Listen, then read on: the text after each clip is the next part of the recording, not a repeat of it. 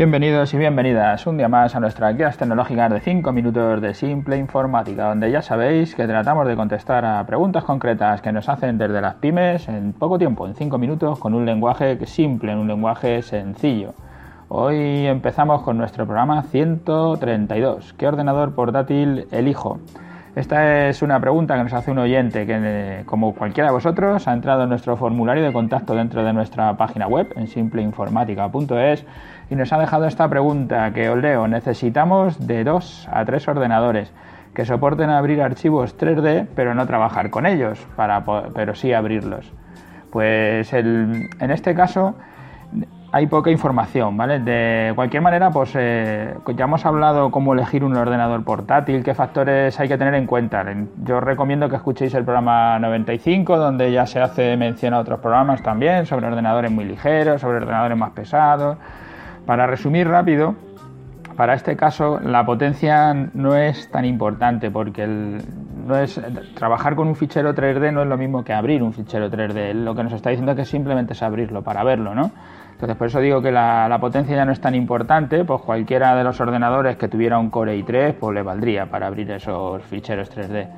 Pero sí sería importante saber si necesita, por ejemplo, una pantalla grande, porque a lo mejor pues tiene que hacer una presentación y enseñar los trabajos que lleva o lo que sea, necesita tener ya no una pantalla muy grande, pero sí una pantalla un poco grande, ¿no? Como pudiera ser una pantalla de 15 pulgadas al, elegir pantallas de 15 pulgadas, pantallas más o menos grandes, de alguna manera estamos sacrificando en el peso, porque estamos poniendo una pantalla que es más grande que es más pesada. Pero si la necesitas, pues tienes que elegir, tengo que ir a una pantalla grande. A veces cuando uno llega a algún sitio y tiene que hacer una presentación, se puede enchufar a un monitor, a un proyector, y entonces lo que tienes es un, un aparato de 13 pulgadas, un aparato más pequeño, que para trabajar te puede valer, porque lo único que haces es escribir correos, enviar correos y tal. Pero como me estás hablando de de ficheros 3D, pues imagino que sobre ese portátil quieres verlo y entonces también una pantalla de 13 puede que sea pequeña, ¿no? Por eso con los pocos datos que nos das, pues eh, ya te estoy recomendando que te vayas a pantallas de 15 y que sacrifiques un poco de peso para tener una pantalla mayor. Que seguramente, aún con esa pantalla de 15, cuando llegues a algún lado, si tienes que hacer una presentación o lo que sea, te das que pedir que te conecten a un monitor más grande o a un proyector o a lo que sea para poder enseñarlo el proyecto que lleves en ese ordenador. Y luego con el disco duro nos va a pasar un poco lo mismo. Los discos duros los podemos elegir que sean SSD o que sean los tradicionales, los discos mecánicos. Los discos duros SSD son discos muy ligeros porque son como la memoria RAM, son eléctricos. Eh, lo que hacen es cargar la información no en unos platos como teníamos antes, como, como en los antiguos tocadiscos, ¿no? Los discos viejos, los discos mecánicos son como si hubiera 7 o 8 discos, como en un tocadiscos, con sus cabezas correspondientes que llegan, caen encima del disco y mecánicamente el disco va girando y la cabeza va leyendo. Es, es el mismo sistema que los, que los tocadiscos antiguos.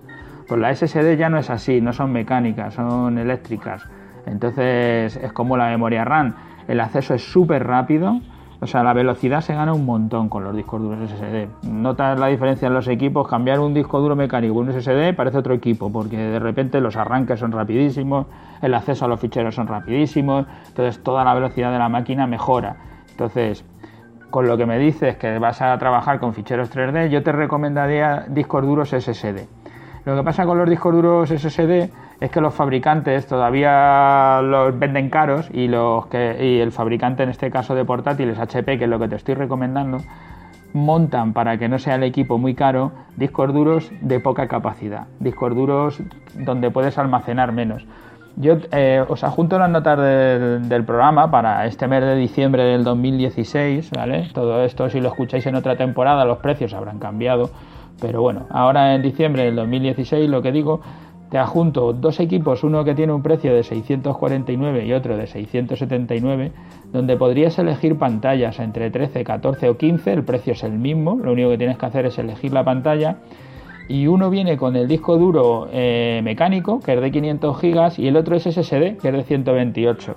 Y fíjate que el SSD es más caro, aun teniendo menos almacenaje, solo 128, el disco duro es mucho más rápido y por eso es más caro. Por eso digo que, que los fabricantes ahora pues, eh, van poniendo discos más pequeños. Cuando la tecnología empiece a abaratarse, pues pasaremos de los mecánicos y todo será SSD. Pero de momento tienes que elegir. Si lo quieres más rápido y más ligero, pero que tiene poco almacenamiento, lo quieres con más almacenamiento, más pesado y más lento. En los portátiles una de las decisiones de compra es, siempre por el peso, por eso damos tantas vueltas a todo esto de elegir los componentes. ¿no? Yo para este caso, desde luego, te aconsejaría, sin conocer todos los datos, pues que cogieras pantalla de 15 con disco SSD, el de 679 euros, que lo tenéis ahí en el programa.